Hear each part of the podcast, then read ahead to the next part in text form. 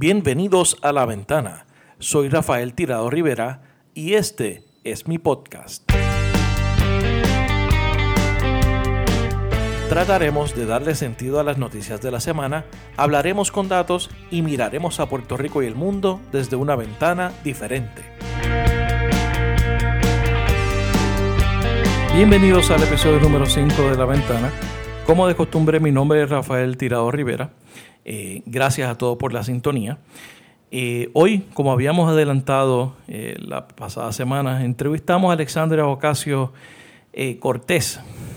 Ella es aspirante al Congreso de los Estados Unidos por el distrito número 14 de Nueva York que compone el Bronx y Queens. nosotros hicimos la entrevista, tuvimos el diálogo con ella el pasado 2 de mayo.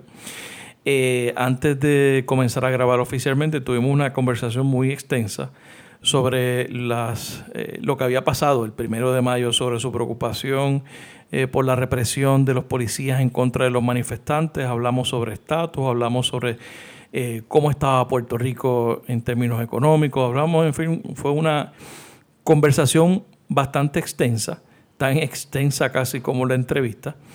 Eh, y entonces me parece que hicimos una muy buena conexión desde, desde el primer momento. Pasamos a grabar y, era como si uno estuviera hablando con, un con ese familiar de Nueva York, con esa prima del Bronx, que, casi todos tenemos en, algún momento o hemos conocido en algún momento de, de nuestra vida.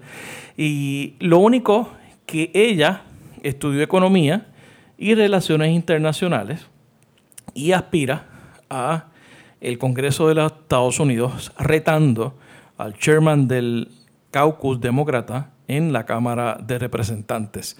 Eh, esa primaria es el 26 de junio. Eh, con ella hablamos sobre su conexión con Puerto Rico, su experiencia trabajando con el senador Ted Kennedy, sobre su campaña, sobre su visión sobre Puerto Rico. Ella está en contra de promesas, en contra de las medidas de autoridad, en favor de la auditoría de la deuda. Y terminamos eh, con un divertido eh, juego de ping-pong donde yo le puse varios, varios nombres ella, y ella me daba una reacción con una palabra o con, una frase. Ella es muy espontánea, esa parte está muy divertida, que es al final. Eh, y me gustaría que compartan este, esta entrevista con sus amigos y familiares que visiten ocasio2018.com para que aporten a su campaña o se inscriban como voluntarios, no importan dónde estén en cualquier parte de Puerto Rico, en cualquier parte eh, del mundo en que se encuentren, no tienen que estar en Nueva York para darle la mano. Eh, creo que ella representa voces diferentes, que son las voces que, que Puerto Rico necesita en el Congreso. Estos no son los amigos de Puerto Rico, entre comillas. Ella no, ella es una boricua 100%, se identifica así y yo creo que es de, de las personas que debemos de estar ayudando en el Congreso. Sabes que puedes seguirme a través de las redes sociales como Rafael Tirado Rivera en Facebook, en Twitter, en Instagram y en YouTube, donde podrás suscribirte y ver la entrevista con Alexandria y la entrevista de la semana pasada que le hicimos a la senadora Rosana López León.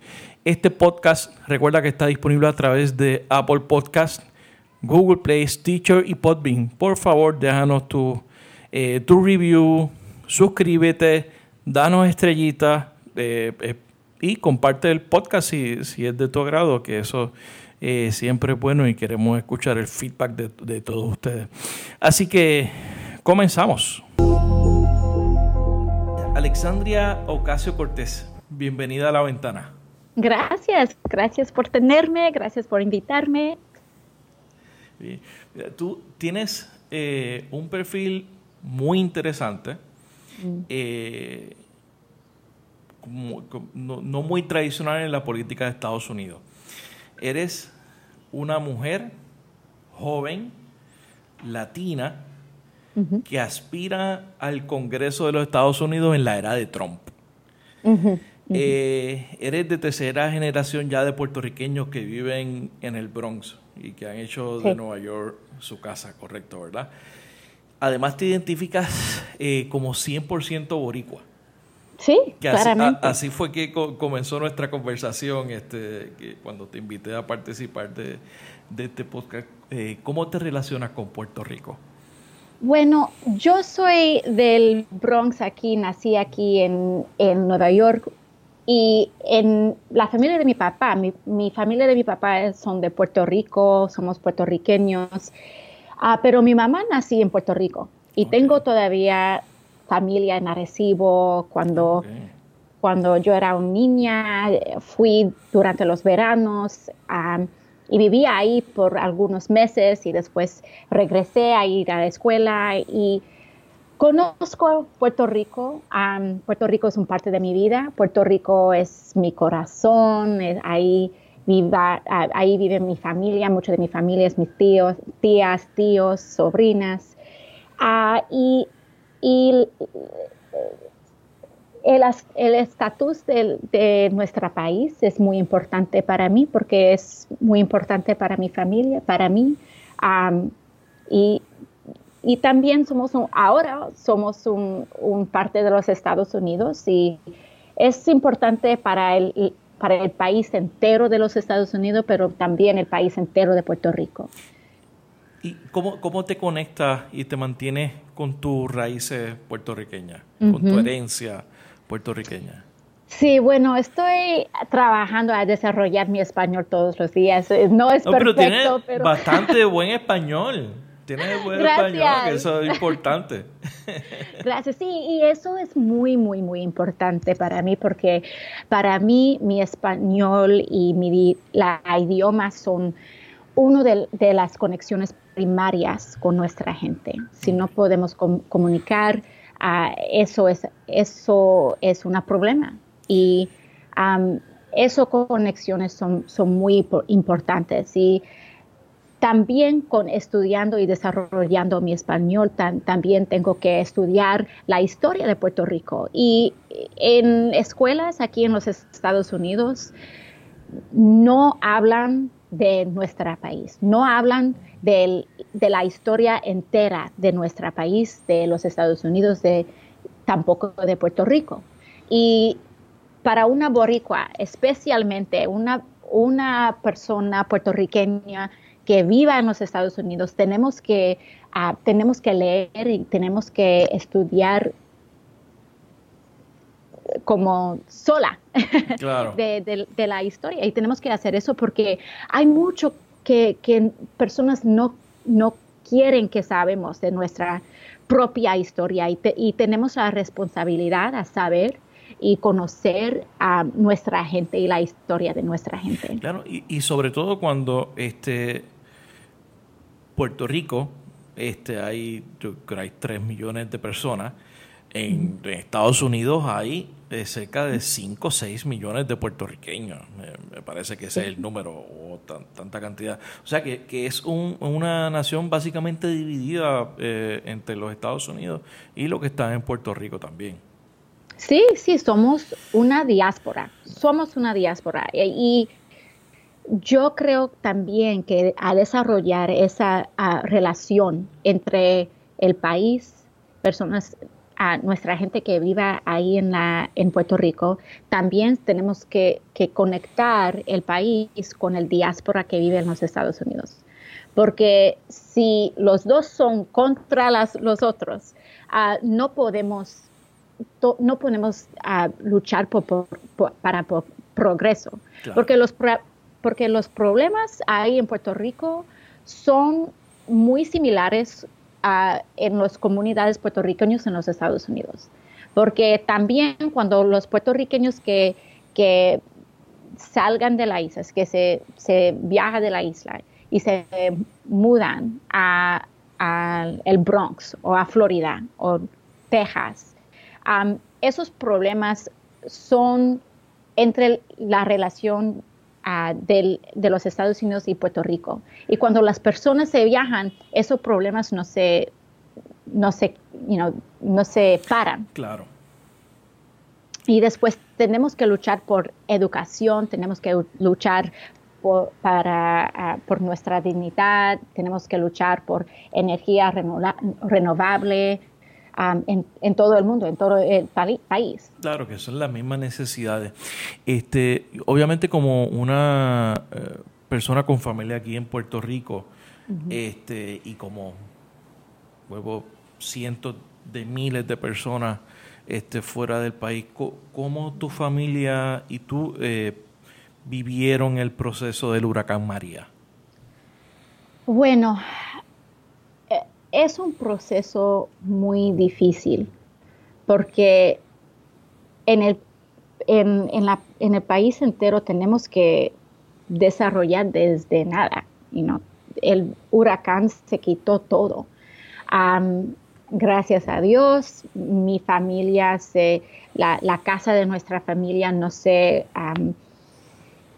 no se reunó, ruinó tanto, solamente como el techo o algo ahí, problemas ahí, pero, ah, pero también esas horas, en, en los, las primeras 12 horas, 24 horas, 72 horas, cuando, no, uh, cuando, cuando yo no podía hablar con mi familia o ver si algo se pasó, no, no, no, sabíamos nada. Estamos ahí con los walkie-talkies, um, con personas que no sabemos, dice, you ha oído algo de, de islote, de Arecibo, um, porque no sabemos nada. Y eso es un terror. Eso es un terror. Eso fue, terrible.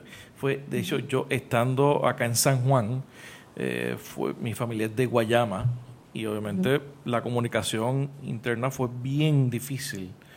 Este yo tenía como yo tuve comunicación de manera esporádica y entonces mis familiares de Nueva York que son de hecho son del Bronx este que viven allá eh, tuvieron problema con un tío de nosotros que le dio unos derrames, entonces no podían comunicarse con, mi padre y eso, la familia eh, fue un proceso bien complicado, bien difícil de, comunicación. Ya ellos eh, tienen luz, están, tienen los servicios.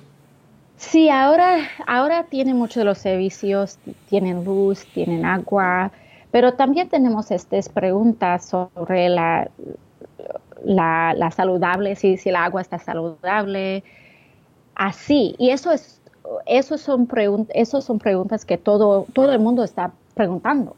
Ah, porque no sabemos, no sabemos de verdad si, la si el agua es 100% saludable y los otros sistemas criticales. Tenemos electricidad, pero no tenemos no sabemos la fortaleza de ese sistema y, últimamente sabemos que ese sistema no es sostenible. Ah, tenemos que cambiar, tenemos que cambiar a solar o, cualquier, uh, pero tenemos que cambiar. Sí, eso definitivamente como está no, no funciona. Vamos a hablar un poco de ti. Estudiaste Economía y Relaciones Internacionales en Boston University. Sí. Eh, ¿Por qué tú decidiste ese camino? ¿Qué fue lo que te llevó a, estudiar? Sí, bueno, mi primera interés fue medicina. Okay. Pero yo estaba estudiando medicina y... Eso es una curva bien grande. Sí, sí, es una, curva muy, muy grande. Muy bien, muy bien. Ah, pero pero yo, yo lo estaba estudiando, pero cuando yo estaba estudiando los, eh, cosas como asma o cosas, ah, como diabetes. Sabemos y, sabemos que en comunidades esos, esas condiciones son conectados con políticas. comunidades que sufren en, en algunas áreas tienen más problemas con diabetes o por ejemplo, en el Bronx tenemos, uh, tenemos la, un nivel de, asma de niños como uno de los más en, los Estados Unidos. Y esos, todos esos son conectados con polución, son conectados con uh, comidas saludables son y últimamente son, uh, son conectados con nuestra economía. Claro. Y eso cuando yo estaba, cuando yo pensé a, estudiar esos, esos tópicos como más grandes, yo pensé a, estudiar economía y, también para mí, yo, yo pensé, yo, yo quería también a, ver y estudiar esos tópicos en un, un nivel global también. Y eso fue, you de donde esos dos uh, tópicos vinieron. Por ahí que se juntaron, se, unieron. Los Kennedy son ah, eh, figuras veneradas en Puerto Rico y en la comunidad puertorriqueña en general, obviamente John, Bobby, Ted, este, no solamente aquí en Puerto Rico, sino en, Nueva York y, el Bronx son figuras. Tú tuviste la oportunidad de trabajar en la oficina del senador Kennedy. Sí. ¿En qué momento fue eso? ¿Y cómo, cómo fue cómo una muchacha del Bronx llega a trabajar este con el senador? Eso es muy bien pregunta. sí, no, yo estaba ahí en, en Boston estudiando ahí en la universidad y yo vi como una noticia que él quería más, más gente a, aplicar a trabajar en su oficina y yo fui y yo fui casi una de las únicas latinas que estaba ahí en esa oficina. Y cuando, you know, mi español no es perfecto, pero lo tengo a un nivel y, y ellos me pusieron en la oficina de inmigración. Y yo estaba hablando con otras familias latinas que necesitaban ayuda. ¿Eso fue en DC o en la oficina del distrito? El, eso fue en la oficina del distrito, en Boston. Y yo estaba ah, trabajando con familias locales, ah, con sus visas, con adopciones, con consulares, a, a, luchar por, eh, por los derechos de inmigración y, de familias locales. Y eso es lo que yo estaba diciendo ahí. Ahí yo empecé a, a ver lo que estaba pasando con ICE y también lo que estaba pasando aquí en nuestro país, en Puerto Rico. personas que tienen familia, que necesitaban ayuda, etc. Y eso fue como la, la primera experiencia que yo tenía con, con el servicio público. Esa fue una, esa fue una especie de escuela, ¿no? Porque de, de tu familia ninguno había seguido esos pasos. No. Eso, y, y, la experiencia con trabajar con, Kennedy debe ser, con, debe ser espectacular. Oh, sí. Fue un honor, fue un honor, un, honor, completamente. ¿Qué aprendiste? ¿Cuál, fue la lección? Eh, ¿Qué, ¿Qué, es lo que te llevaste de esa, experiencia? Bueno, para mí, esa oficina, el senador, fue uno de los únicos oficinas de, cualquier senador de los Estados Unidos que tenía una oficina que verdaderamente, verdaderamente trabajaba y luchaba por sus familias, porque hay muchos, ah, hay muchos senadores ahí que solamente trabajan en DC y tienen una oficina muy pequeña en, su distrito y no hace mucho directamente trabajando con las familias. Y para mí esa, esa experiencia ya, ah, yo, yo aprendí la misión, el misión de servicio público el misión y eso es directamente todos tenemos que tenemos que, luchar en DC, tenemos que votar, tenemos que escribir, escribir leyes, pero, pero últimamente es, tenemos que servir familias y tenemos que servir comunidades. Y en esa oficina, eso es yo, lo que yo aprendí ahí, porque en la mayoría de oficinas personas no hacen, eh, no lo hagan en, el nivel del senador Kennedy. Y ahí es, fue como un, como, como un nivel de, oro de, eso.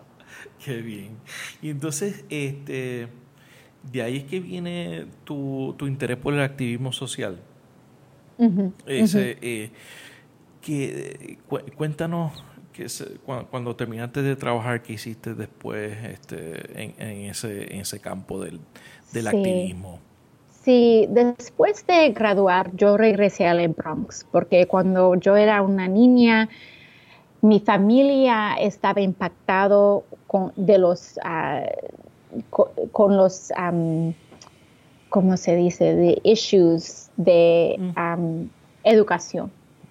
Y porque cuando yo era, cuando yo era como tres o cuatro años, tenemos que mudar nuestra casa para que podamos hacer en una área con una escuela público que, tenía más resources que, que, los otros.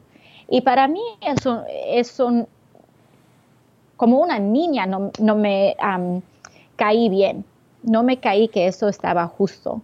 Y cuando yo gradué de universidad, yo regresé al Bronx a trabajar en, en eh, y a trabajar con escuelas y a trabajar con organizaciones. Yo trabajé con el Instituto Nacional de Hispanos. Yo regresé al Bronx a, trabajar con eso y, yo estaba trabajando con la organización, desarrollando las capacidades de, de, de estudiantes y desde ahí también mi familia, mi, familia estaba luchando por nuestra casa, porque había como estos bancos durante el crisis, eh, fiscal. la del 2008. exactamente, en 2008. Y también mi, mi, papá se murió desde el cáncer en el mismo momento del crisis y mi familia... Fue un perfect storm, una tormenta Exactamente. Fue un perfect storm. Y más que, trabajar en, en educación y todo eso, también tenía que ah, trabajar en restaurantes para que mi familia podía pagar lo que los bancos estaban pidiendo y todo eso.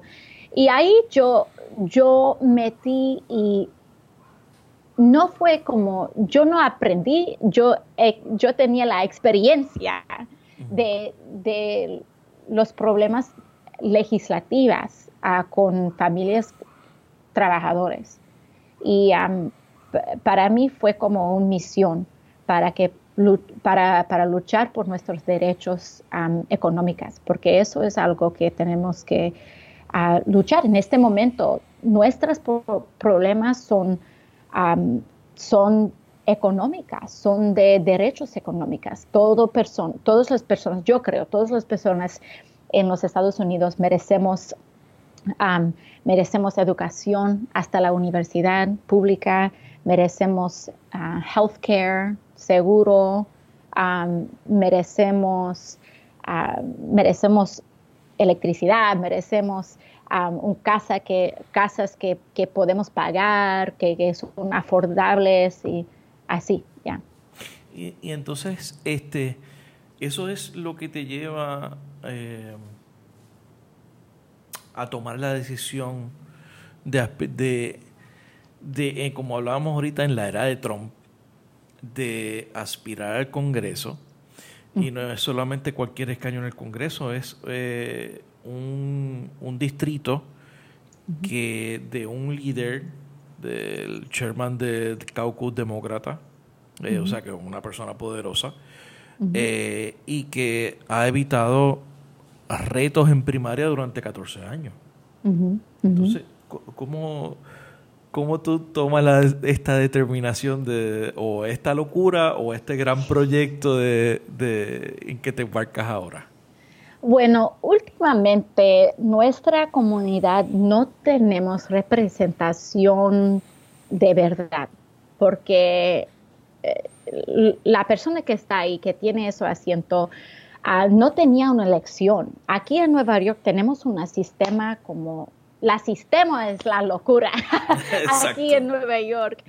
Ah, porque aquí tenemos un sistema en que ah, una persona puede hacer como un, abuso del sistema y darle el asiento a, otra persona. Y eso es lo que pasó con Joe Crowley. Él no, él no, él no está elegido. Él se ganó el asiento hace como 20 años y tenía un reto de otra persona como cinco años después de, ganarla ah, primeramente.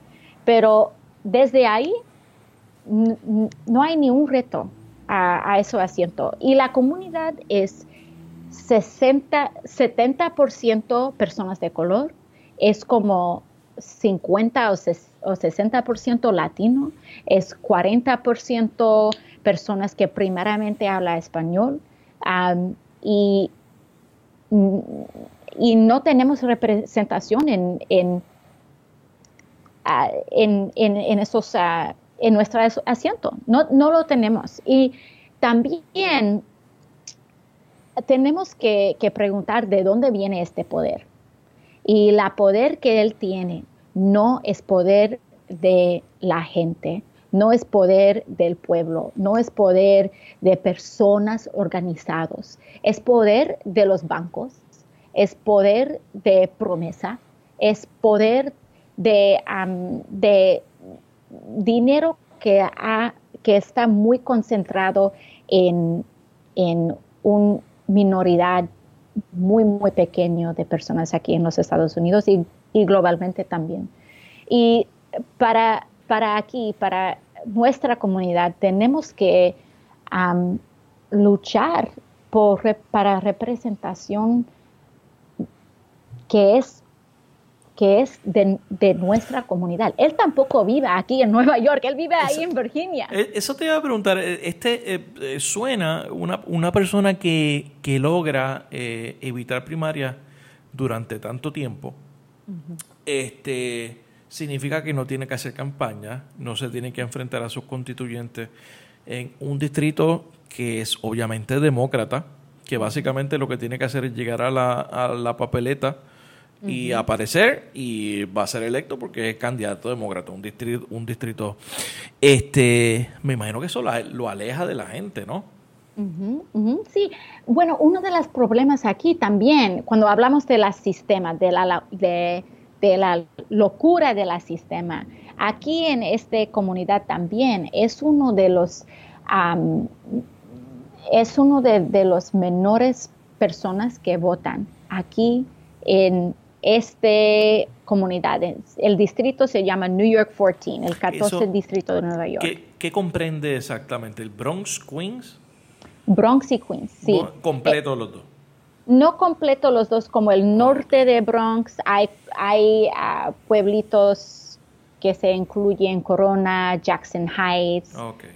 Mars, así, La Guardia es, está dentro de, del 14 distrito. En el Bronx es como en el este del Bronx, so Parkchester, Thrugs Neck, Castle Hill, hasta Pelham Bay. Okay. So es partes de los dos, porque hay un hay un río entre los dos. Exacto, es una, una composición obviamente de, de puertorriqueños y de gente este, de minoría. Es, es, completamente. Tenemos hermanos ah, ecuatorianos, colombianos, venezolanos, pero también puertorriqueños, dominicanos. Es una comunidad muy latino, muy latino. mi familia Exactamente. Y en la historia entera de los Estados Unidos no tenemos un representante, representante latino aquí en este distrito o una persona que una persona de color, no tenemos ni, ni un vez tenemos un representante que de veramente viene de esta comunidad. Y entonces, este, ¿qué, tú hiciste diferente para que el, congresista no lograra evitar que, pudiera aparecer en la primaria, que la primaria es en junio, junio 26? Sí, la primaria es la 26 de junio. Y es, sí, es la primera reto en 14 años. Y es porque también otra cosa del sistema aquí es que para presentarse por, por un asiento aquí, a una posición aquí en, en, Nueva York, tienes que colectar firmas. Y para, para Congreso, para ser congresista y en la papel, papelita, sí papeleta. Ah, tienes que colectar 1.250 firmas de demócratas en el distrito.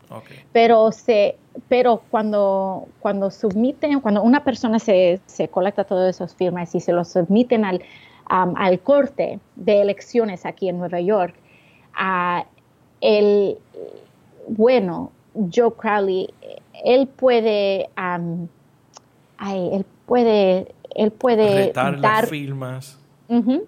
Exactamente. Se lo lleva a corte y se cancelan las firmas y después una persona no puede, no puede entrar y, no puede hacerle el reto. Sí. Y lo que mi campo ha ido y, que nuestra misión primera y, el reto primera es colectar más que cinco, más de 5 mil firmas para que ellos no puedan. Por encima.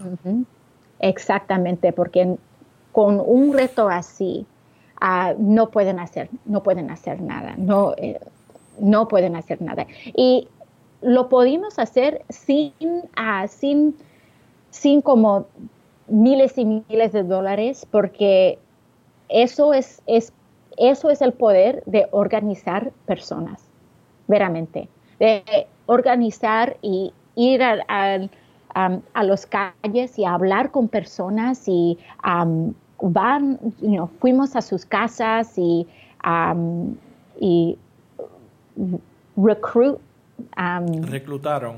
Eh, reclutaron, sí, reclutamos a voluntarios y personas que nos apoyan y fue, fue así, fue así, fue muy, ya, fue muy sencillo, pero fue una... Es, es como un trabajo sencillo, pero es un trabajo fuerte también. Y, y, obviamente yo eh, comencé a seguirte en las redes durante ese proceso. Y obviamente se ve que tú este, estabas día y noche buscando personalmente, yendo a la casa de la gente, buscando tocando las puertas, conociendo a la gente, buscando la firma y haciendo ese trabajo de base que es tan importante eh, en la política. Sí, sí, exactamente, es trabajo básico, pero, pero eh, es, eh, tenemos que tener la energía a hacerlo, tenemos que comitir a hacerlo, y, pero, pero eso es todo, sí. Y entonces tú, tú has logrado una serie de endosos que me parece que son importantes y me, gustaría que, que, nos digas cuáles son esos endosos. Ah, las organizaciones. Sí. Ah, bueno, yo, yo tengo el apoyo de organizaciones como las demócratas de justicia. A mí eso, eh, y también tengo el apoyo de una organización que se llama con, el Congreso Nuevo, Congreso Nuevo, Brand New Congress, Sí, esas dos organizaciones son muy importantes porque son organizaciones que, ah, que apoyan candidatos que no que no toman o, no cojan dinero de bancos, de, de corporaciones, porque últimamente eso es la cosa que, que, es lo más importante, porque muchos de nuestros legislativos no, ponemos, no, pueden, ah, no pueden luchar por las cosas que son justos, porque aceptan dinero de Wall Street, aceptan dinero de, de, las compañías de aceite, todo, todo, todo. Y, y, después, eso es cuando, cuando, ah, cuando estamos ahí viendo un, un político en las noticias, vemos que las los cosas que ellos hablan no son los las cosas que ellos hagan. they don't do as they say. Right, right, right. Y el razón por eso es, es el dinero, el dinero en políticas. Y eso es porque yo tengo el apoyo de esas organizaciones, porque yo tengo, you know, yo tengo todos mis, um, todos mis contribuciones. Sí. Um, lo tengo público. Uh, yo como en el modelo y en el estilo de Bernie Sanders. Todos mis donaciones son 5 dólares, 10 dólares, 27 dólares ah, por el Internet. Y así estamos haciendo y, así, estamos presentando este reto. Excelente. ¿Y, cuán importantes son el, uso de las redes, de las redes sociales, social media en, oh, tu campaña? Son muy, muy, muy importantes. Y estamos ahora en un punto que creo que, nuestras políticas, la cultura de política puede cambiar muchísimo y tenemos una oportunidad a cambiarlo ah, para lo mejor, porque la, la oportunidad que lleva entre las redes sociales son una conexión directamente con personas. Y en, años pasados uh, tienes, que, tienes que hacer como tienes que desarrollar una relación con, personas con un middleman del media. Tiene que ir a las noticias, tiene que ir a, tú sabes, al, televisión, tiene que ir a, al, sí, a noticias, televisión, etc. Y estás como, eh, tienes que desarrollar esa relación para que ellos puedan comunicar tu historia como bien. Claro. Y, eso es algo que eh, ahí en ese, como ese pasa, hay muchas oportunidades para, para manipular esa comunicación y pedir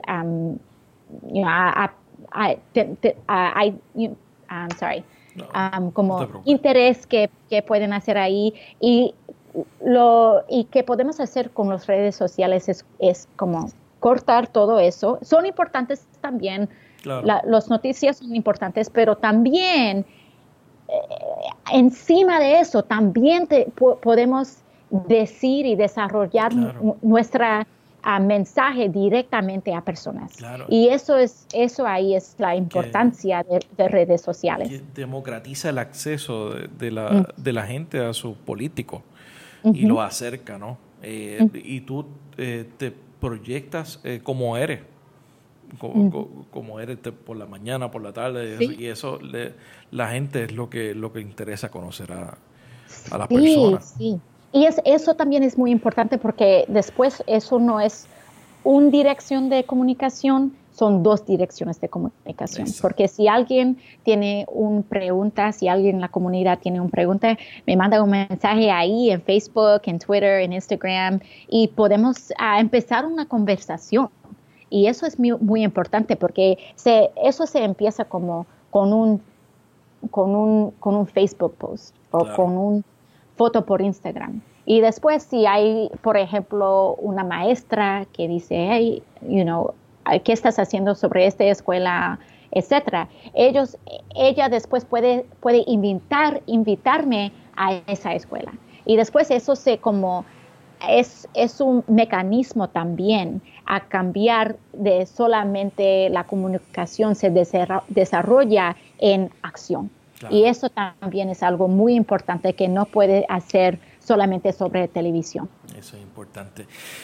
Vamos a hablar de, de algunas de algunas eh, propuestas importantes que tiene.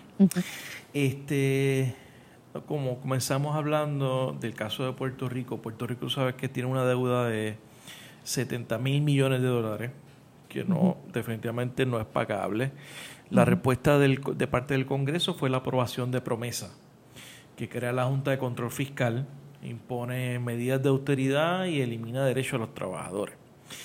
¿Qué propones en el caso de Puerto Rico? Yo sé que es algo que, te interesa mucho. ¿Cuál, es tu propuesta? Sí, bueno, yo tengo algún, algunas propuestas diferentes porque tenemos que hablar sobre diferentes cosas también. So, primeramente, tenemos que luchar por un que se llama un Marshall Plan por Puerto Rico. Es como 100 billones de dólares de, de investido aquí en la isla para, para, para podemos recuperar nuestros sistemas de agua, de electricidad, etcétera. Pero también tenemos que que luchar por una recuperación justo, una recuperación que no está invitando importando todas estas compañías que solamente quieren consumidores nuevos. tenemos que hacer los, los, dueños de nuestros sistemas y eso es algo que es muy importante porque si, si construimos una recuperación que solamente hace que solamente ve puertorriqueños como subjetivos. Eso se como construye una situación en que vamos a sufrir por años y años y años que viene. Y eso es porque tenemos que, que luchar por una recuperación justo, un Marshall Plan en que podemos construir estos sistemas en que puertorriqueños propios son los dueños de estos sistemas. Eso es muy importante. Um, y también tenemos que hacer un audit del dudo porque mucho de este dudo es ilegal, es ilegal. Y tenemos que, luchar por la cancelación del, del dudo ilegal. y que eh, deuda, gracias, gracias. gracias del deuda. E, eso es importante, eso, y ahora mismo, en el, obviamente con el Congreso republicano, no está sobre la mesa. Y, obviamente con el problema de, del, con Trump tampoco creo que eso pasa. Es importante, yo creo que los puertorriqueños sepan que hay otra forma de hacer las cosas y otra y a otra gente, otras voces que proponen una vía diferente y es y eso es importante. Exactamente, y no es solamente de entre republicanos y demócratas, porque hay muchos demócratas que han votaron por esta injusticia. Se votaron para promesa, por eh, promesa. Crowley votó a favor de promesa, ¿no? Crowley se votó por promesa, muchos, muchos demócratas votaron por, por, promesa.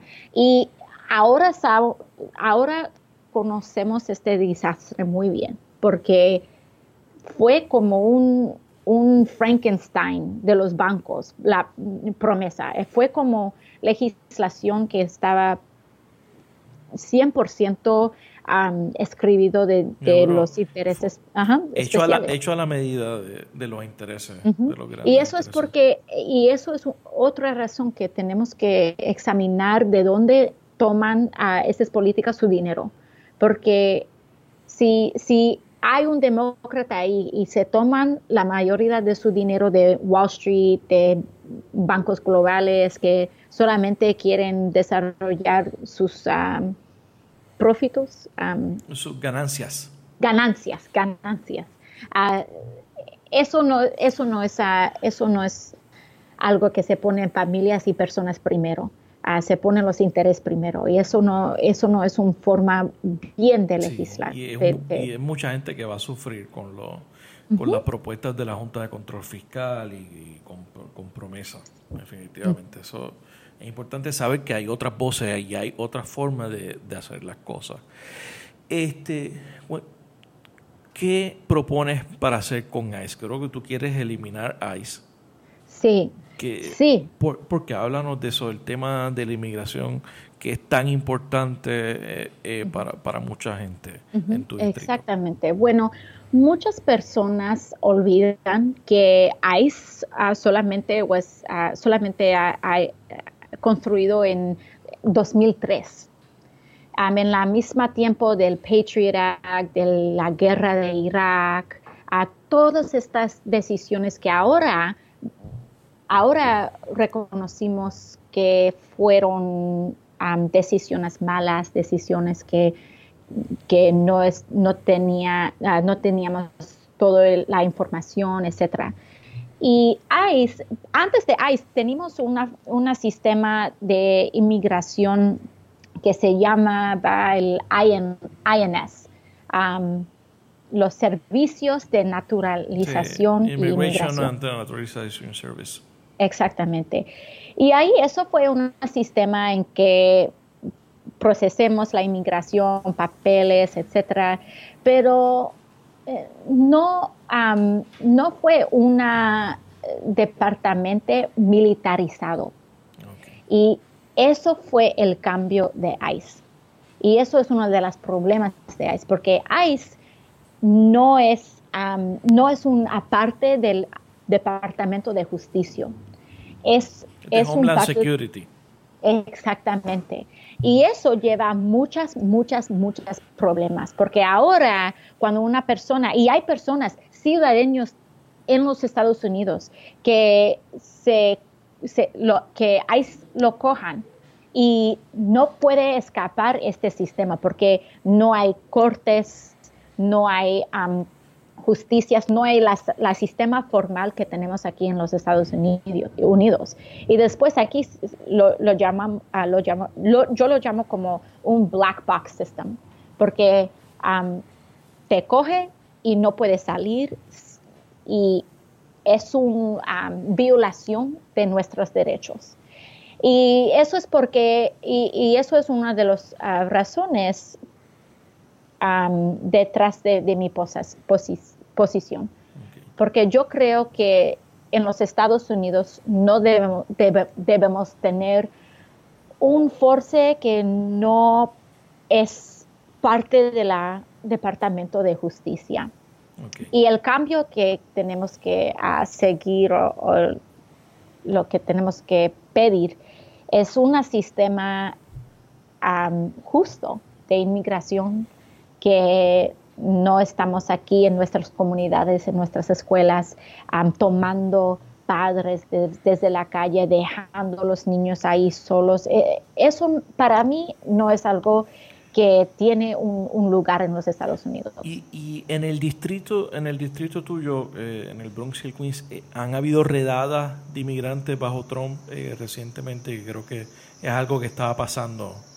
Sí, está pasando en todo el mundo en todo el mundo. Y aquí ahora hay grupos y organizaciones que, está, que están haciendo entrenamientos con comunidades para que personas uh, conocen sus derechos, ah, porque sí, ellos están en Nueva York, están en Texas, están en California, están en nuestras comunidades y no es un sistema lógico. Claro que es de verdad un problema de derechos humanos, como tú muy bien planteas. Eh, con el Medicare, ¿qué propones para el Medicare? Bueno, para Medicare, este también es un sujeto muy importante. Ah, tenemos que mejorar y expandir Medicare para que todas personas en los Estados Unidos pueden ah, comprar un plan de Medicare si ellos quieren, porque este es un sistema muy importante porque a personas que tienen Medicare tienen uno de, los resultados mejores en nuestros sistemas de salud en los Estados Unidos. Y uno de los problemas con Medicare ahora es, es que el Medicare es muy expensivo para, para personas que, que son... costoso Ajá, es, es costoso. Pero cuando personas, más personas pueden entrar al sistema de Medicare, especialmente más personas como yo, en nuestros años de 20 y 30, 40, eso se, se, bajan los costos y después se bajan los costos para todas las personas. Y ahí podemos bajar los costos de healthcare. Y eso es eso es muy, muy, muy diferente de bajar los costos de seguro, porque el, a bajar los costos de seguro no necesariamente bajan los costos de, de, de healthcare, de, medicina, de etcétera. Claro, y, también creo, eh, incluyes eh, la opción del single payer, que es algo en lo que tú estás impulsando, un sistema pagador único. Una, exactamente, un sistema, una sistema de pagado unido es, es la sistema de, de, Canadá, es la sistema de Norway, es la sistema de Francia, de Italia, de, Inglaterra, Inglaterra, Inglaterra. y, eh, y, todos esos países tienen, tienen poblaciones con con salud más mejor de los Estados Unidos. aquí en los Estados Unidos, ¿por qué tenemos un sistema que es tan expensivo. Hay, tenemos niveles más altos que de mujeres que mueran en childbirth. sí, en el parto. Es exactamente, tenemos, tenemos, tenemos, bueno, la población está sufriendo más en este área y no deberíamos hacer así. En todos los, países más desarrollados en, el mundo tienen el sistema unido de saludable y también eso es lo que, es mejor aquí en los Estados Unidos también. Claro, que, es algo también que, lo que promueve el senador Sanders, ¿no? Este, una, una, una pregunta que, no estaba en tu website. Eh, mm. ¿Qué opinas del tema de la legalización o descriminalización de la marihuana? Bueno, yo, yo apoyo la legalización de marihuana porque aquí, especialmente en los Estados Unidos, especialmente en Nueva York, eso es un excuso para que, para que target, para que como eh, sí, eh, eh, se da un, un enfoque focus o concentración. Un enfoque, enfoque. Se, enfoca, sí, sí. Exactamente, se enfoca en las comunidades latinos, se enfoca en las comunidades afroamericanos, inmigrantes, etc. se, se, usan la marihuana como un excuso para enfoque en, en nuestras comunidades y no es un área de violencia, no es un área en qué comunidades están, um, you know, están um, sufriendo, pero estas leyes, el crimen, el crimen, criminal, criminal, criminalization. sí, exacto, más fácil, la, gente entiende eso. Um, uh, gracias por tu paciencia. Sí, no te preocupes. pero sí, sí, pero eh, es, eso es un área en que también los Estados Unidos tenemos un, sistema de preso que es los más grande en el mundo entero, más grande de China, más grande de India. Ah, y eso también. Y sobre todo el sistema este de for profit que hay detrás de, las cárceles. Hay mucha gente haciendo mucho dinero. y, y, también con ICE también. Eso, los presos en general es un eh, es algo para personas a, ganar más dinero y eso no es justo. No debemos hacer una sociedad en que personas están preso por razones que no, no, debería, no deberían hacer en, preso. ¿Qué, te, ¿Qué te parece la, candidatura de, de Cynthia Nixon eh, retando al gobernador Cuomo? Sí, bueno, es muy, muy interesante porque el gobernador por muchos años... De discúlpame, Cynthia Nixon, para, para los que no, no sepan, Cynthia Nixon oh, es actriz famosa por su papel de Miranda en Sex and the City. Y está retando en primarias al gobernador Cuomo de Nueva York. Sí, sí, y sí, y es es una situación muy interesante porque el gobernador por mucho tiempo ha también tomando dinero desde estas compañías de, de farmacias, compañías de aceite, etcétera, y eh, no estaba luchando por las leyes que familias aquí veramente necesitaban y cuando... Eso, es lo que usted, lo, que le identifican como los corporate democrats. Exactamente. Y ahora, por mucho tiempo, personas estaban hablando sobre eso. No hay, hay muchas comunidades que no gustan la agenda del gobernador, etcétera. Pero había como nadie que quería presentarse o, o presentar un reto y había como nadie. Y después de, no sé, del cielo, de algo, vini, uh, Cynthia Nixon. Y ella también tiene tiene experiencia con el activismo en educación aquí en Nueva York, pero uh, relativamente no tiene bastante experiencia, pero uh, ella salió um, y ahora está hablando en sobre sujetos de, de legalización de marihuana, está hablando de saludable um, de, de, nuestro sistema, etcétera, y está hablando eh, en cosas que el gobernador no quería, um, no que, en, en, que él no quería hablar. Ahora. Y ahora está como un proceso muy interesante porque ahora está como...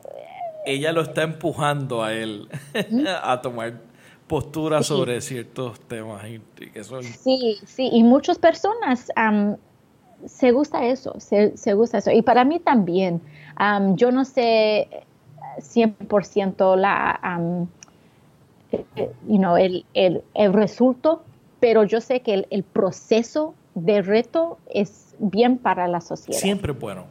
Las primarias siempre son buenas. Yo creo, creo en, el, en el sistema de primarias y, y es importante que la gente participe. Este, ¿Quieres jugar ping-pong? ¿O tú, okay. ¿tú juegas ping-pong? sí, Mira, yo te voy a decir este, un nombre. Okay. Entonces tú me vas a decir la primera palabra o frase. Okay. Uh -oh. Puede, palabra o frase que se te venga a la mente. Puede ser español o inglés, como mejor okay. te sientas. Ok. Vamos con la primera. Donald Trump. Ay, un, un patata. That's what I think. Ese no lo había escuchado. no lo había escuchado. Eh, Hillary Clinton. Um, competente. Joseph Crowley. Um, out of touch. Bernie Sanders. Um, abuelo. es como mi abuelo político. que de hecho tú trabajaste en su campaña también. Ajá, ajá. Eh, los estudiantes de Parkland. Um, héroes. Eh, gobernador Cuomo. Um, en inglés se llama uh, old school. Okay. Uh, Bill de Blasio. Um, complicado. Nancy Pelosi. Um, rica. ¿Algo más que quieras añadir? I know it's a problem. No es ya suficiente con eso. No, este, ya, eso está bien, para que la gente sepa quién.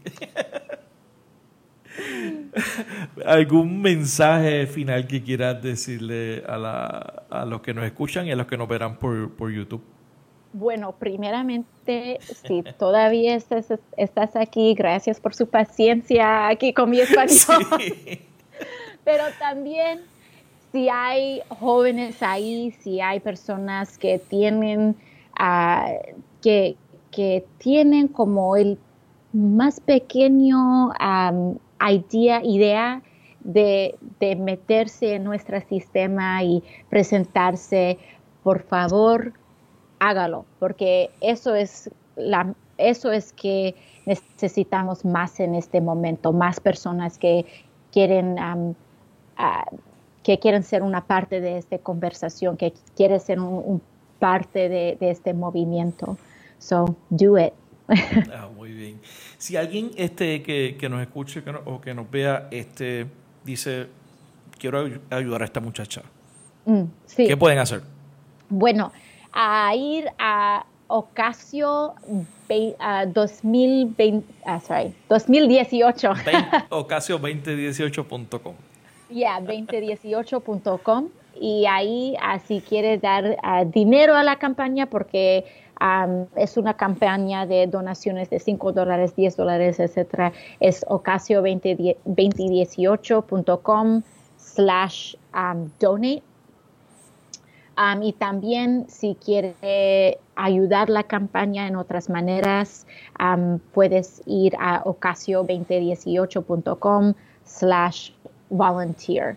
Y ahí uh, podemos a, a, a empezar a trabajar con, con la campaña. Perfecto, y, te, y, ahí te pueden seguir en todas tus redes sociales, estás en Facebook, Instagram, sí. Twitter. Ocasio 2018.com en todo, en Twitter, Instagram, Facebook. Perfecto. Bueno, ¿sabe? Ten, tenemos, eh, tienes un compromiso, tienes que hacer un compromiso conmigo. La próxima entrevista que yo te haga va a ser en persona en, okay. en tu oficina de congresistas en Washington. Ah, ok. ¿Te perfecto, parece? Perfecto, sí. sí perfecto. Bueno, Alexandria, Alexandria Ocasio Cortés, un millón de gracias y gracias por, gracias, gracias. por estar en la ventana. Gracias. Chao. Gracias por escuchar este episodio de La Ventana. Sígueme en las redes sociales, búscame como Rafael Tirado Rivera en Facebook, en Twitter, en Instagram. La Ventana es una producción de Change Lab Media para Rafael Tirado Rivera. Hasta la próxima.